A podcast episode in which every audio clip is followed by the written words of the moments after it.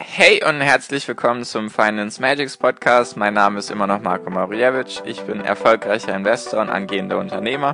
Mehrmals wöchentlich möchte ich dir mit diesem Podcast helfen, das Beste aus deinem Geld und deinem Leben rauszuholen.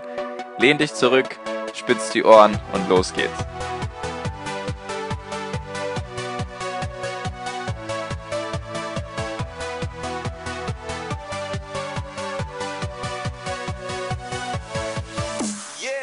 Hi und herzlich willkommen zum Finance Magics Podcast. Wir sind heute bei Folge 146 und heute geht es um das Thema, wie du von deinen Zinsen später leben kannst oder was da für, was es da für eine Faustregel gibt, sage ich mal. Und zwar geht es um die 4% Regel, 4% Formel, wie auch immer man das sagen mag. Und die möchte ich dir heute vorstellen, was die eben ist und warum die, ja, Bestandteil ist von manchen von manchen Anlagestrategien, sage ich mal, oder dass da auf jeden Fall durchaus mal Wert drauf gelegt werden kann und auch noch ein bisschen kritisch betrachten, die 4% Regelformel, wie auch immer. Und genau. Also, es gab mal im Jahr, ich glaube, das war 1998 circa, also ist jetzt schon ein bisschen länger her, gab es zwei Wissenschaftler, die wollten sozusagen wissen, wie viel man von seinem Vermögen, wenn man eine bestimmte Summe angespart hat, wie viel kann man da jedes Jahr rausholen, also wie viel Prozent, ohne bankrott zu gehen. Das ist so der grobe Studienablauf gewesen, sage ich mal. Und die wird Trinity-Studie oder Trinity-Formel genannt, weil die Professoren eben an der Trinity University irgendwo in den USA waren. Ich weiß es gar nicht genau. Und zwar besagt diese Formel, dass du jedes Jahr 4% von deinem Vermögen abheben kannst, also ausgeben kannst, ohne dass du bankrott, bankrott gehst. Diese Formel trifft in 95% der Fälle zu, also sagen wir mal eine sehr hohe Wahrscheinlichkeit. Natürlich kann es auch, also die 5% ist halt, klar, kann dir niemand garantieren zu 100%, dass das so funktioniert. Auf jeden Fall besagt diese Formel 4% von deinem Vermögen kannst du jedes Jahr abheben. Und jetzt ist es halt wichtig zu wissen, die sind die ganze Zeit von den US-Werten ausgegangen. Also sie hatten ein Depot oder ein Portfolio, 50% Aktien, 50% Anleihen und beides in den USA. Nur muss man jetzt wissen, sie haben sich einen Zeitraum rausgesucht von 1925 bis 1955, also immer 30 Jahre haben sie geschaut, also wie viel Prozent kann man eben rausholen, um 30 Jahre davon zu leben, ohne bankrott zu gehen. Und in dem Zeitraum waren natürlich die Anleihen auch viel, viel höher als heute jetzt. Das auch. Und die US-Aktien hatten einen sehr guten Lauf. Die sind auch besser gelaufen als eben die Aktien international. Das sind so die, die wichtigsten Punkte, die man wissen sollte. Und klar, jetzt würde man eher sagen, ja 100% Aktien, weil die Anleihen halt nichts nichts mehr wirklich hergeben oder halt eine höhere Aktienquote bräuchte man heute, um eben die Rendite von denen zu erwirtschaften. Ich weiß gar nicht, was sie für eine Rendite hatten. Nur der Gedanke ist von dieser, von dieser Studie oder von diesem ganzen, ganzen Thema, es gibt eben Frugalisten, das ist so eine, ich möchte fast sagen, Lebensart oder Lebenseinstellung, die du heutzutage vielleicht schon mitbekommen hast. Das sind einfach Menschen, die versuchen jetzt während ihrer Arbeitszeit sozusagen so wenig wie möglich zu verbrauchen und so viel wie möglich anzulegen, eben in Form von ETFs hauptsächlich, machen die das und die möchten halt wissen, wie viel Prozent von meinem Vermögen kann ich eben verbrauchen, ohne dass ich es aufbrauche. Und diese Formel besagt halt, dass du 4% abheben darfst, weil hättest du jetzt ein Festgeldkonto oder irgendein Sparbuch und du würdest da 2% Zinsen bekommen, dann wüsstest du sozusagen, okay, ich darf 2% pro Jahr von meinem Vermögen verbrauchen, weil das kriege ich an Zinsen. Nur bei den Aktien ist es ja eben nicht konstant. Es gibt halt mal Jahre, so wie jetzt, letzten 10 Jahre ist es gut gelaufen, nur 2008 hättest du fast die Hälfte von deinem Wert verloren an der Börse, von deinen Aktiendepots oder auch von ETFs und so weiter. Deswegen haben sie gesagt, du darfst sozusagen mindestens 4% abheben ohne damit in Schieflage zu geraten. Also würdest du sozusagen 5% abheben, dann könnte es schon mehr Probleme geben, weil du mehr abheben würdest, als du wahrscheinlich durchschnittlich, wenn du die Inflation noch abziehst, bekommen hättest. Was ja auch Sinn macht, das ist ja so in etwa das, was ich dir sage. Du kriegst knapp 7, 5,7% hast du beim MSCI World bekommen die letzten 20, 30 Jahre und wenn du davon jetzt noch 2 bis 3% Inflation abziehst, dann bist du so bei 4,7 bis 5,7 Prozent und deswegen diese Formel eben, du darfst mindestens 4 Prozent abheben. Ganz einfaches Rechenbeispiel, nehmen wir an, du hast ein Vermögen von 200.000, das war ja das, was ich jetzt bei Folge 139, 141 und 144 immer als Beispiel genommen habe. Nehmen wir an, du hast 200.000 Euro angespart, dann dürftest du 4% abheben, das wären 8000 Euro, dann hättest du sozusagen am Anfang des Jahres 192.000 Euro und wenn du dann diese durchschnittlichen 7% bekommst, dann kriegst du 13.500. Wenn du davon halt sozusagen noch die Inflation mit reinberechnest, dann hast du halt 5% plus gemacht und bist dann sozusagen wieder ein bisschen über den 200.000 Euro. Und so funktioniert das eben. Oder so ist zumindest die, die Studie. Und es gibt sage ich mal, neuere Studien, auch nach 1998, die das auch ausgerechnet haben, die auch zum, zum selben Ergebnis kommen. Nur gibt es da halt ein paar Knackpunkte oder ein paar Kritikpunkte. Das Ding ist halt, was ist, wenn du jetzt länger als 30 Jahre anlegen willst und was ist, wenn du dann hauptsächlich jetzt in, lass es deutsche Aktien sein oder wenn du dich halt international streust, was kommt da dann vielleicht für eine Zahl raus? Also es gibt eben ein paar Kritikpunkte und was in den USA da auch mit reinspielt, du musst das halt, oder ich glaube, es ist so, du musst in den USA sehr wenige Steuern auf deine Kapitalerträge, also das, was du an Gewinn machst bei Aktien und ETFs bezahlen und die hast du hier in Deutschland halt mit dem mit der Kapitalertragssteuer, die irgendwo knapp bei 26 Prozent liegt.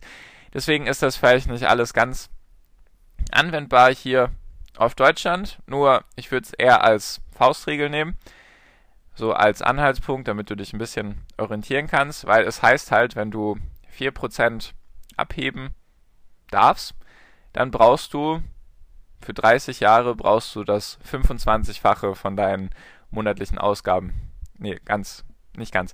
Wenn du 4% abheben darfst, dann musst du erstmal ausrechnen, was sind deine jährlichen Ausgaben, die du dann haben wirst, was ja eh auch schon mal schwierig ist zu berechnen.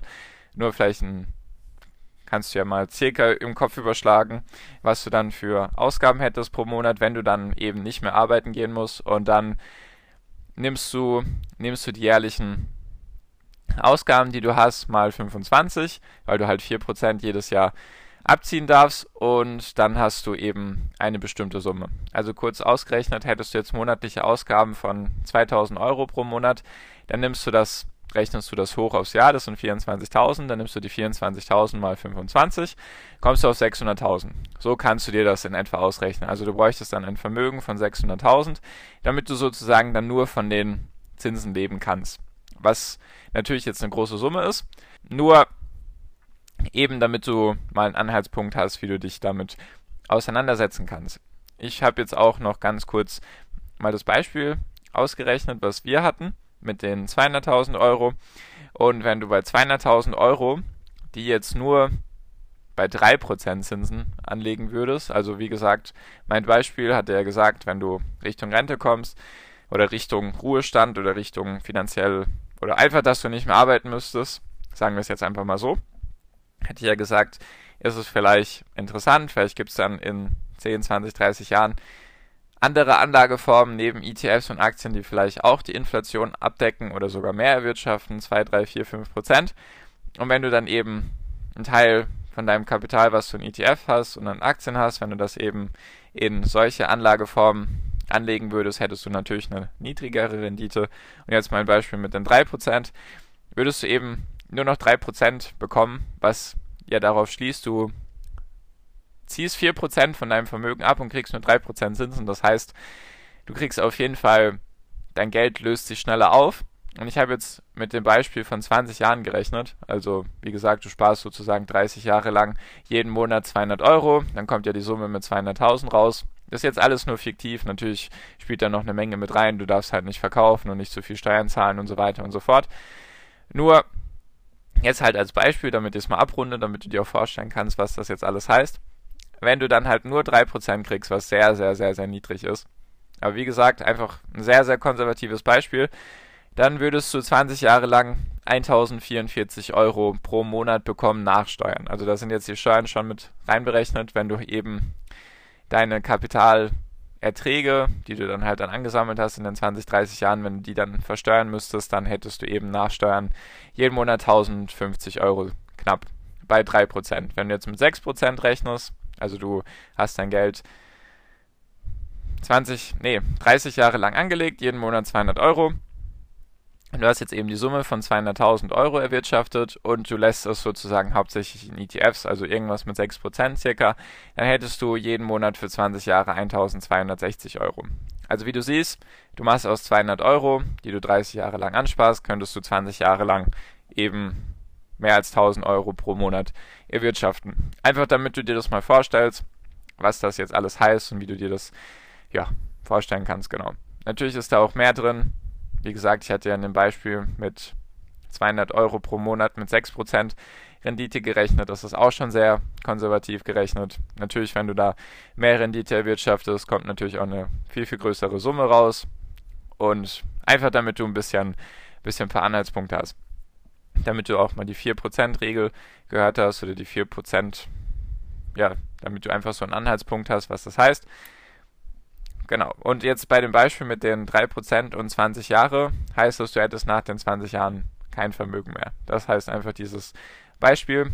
Nur, wie ich mir das vorstelle, wenn du jetzt zum Beispiel Geld sparst und du erreichst die 200.000 Euro und du bist jetzt von mir aus ähm, von mir aus 47, wenn du sozusagen deinen vorzeitigen Ruhestand erreicht hast, dann könntest du 20 Jahre lang eben 1050 Euro von deinem Vermögen bekommen und dann hättest du nach den 20 Jahren deine Rente. So kann man das, denke ich, auch sich mal vorstellen. Es muss ja nicht sein, dass du bis zu deiner Rente arbeiten musst und dann zusätzlich Rente hast, sondern du kannst sie halt so viele Jahre, sage ich mal, ansparen, dass du halt aufhören könntest zu arbeiten. So ist auch der Gedanke, so kann man sich das auch mal vorstellen. Genau.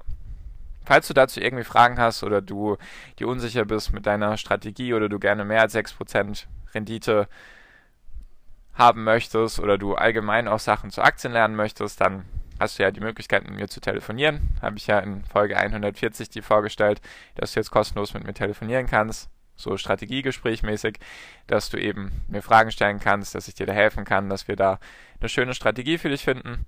Eben auch in Bezug auf Aktien, falls du da Interesse hast, natürlich auch Fragen zu ETFs und so weiter.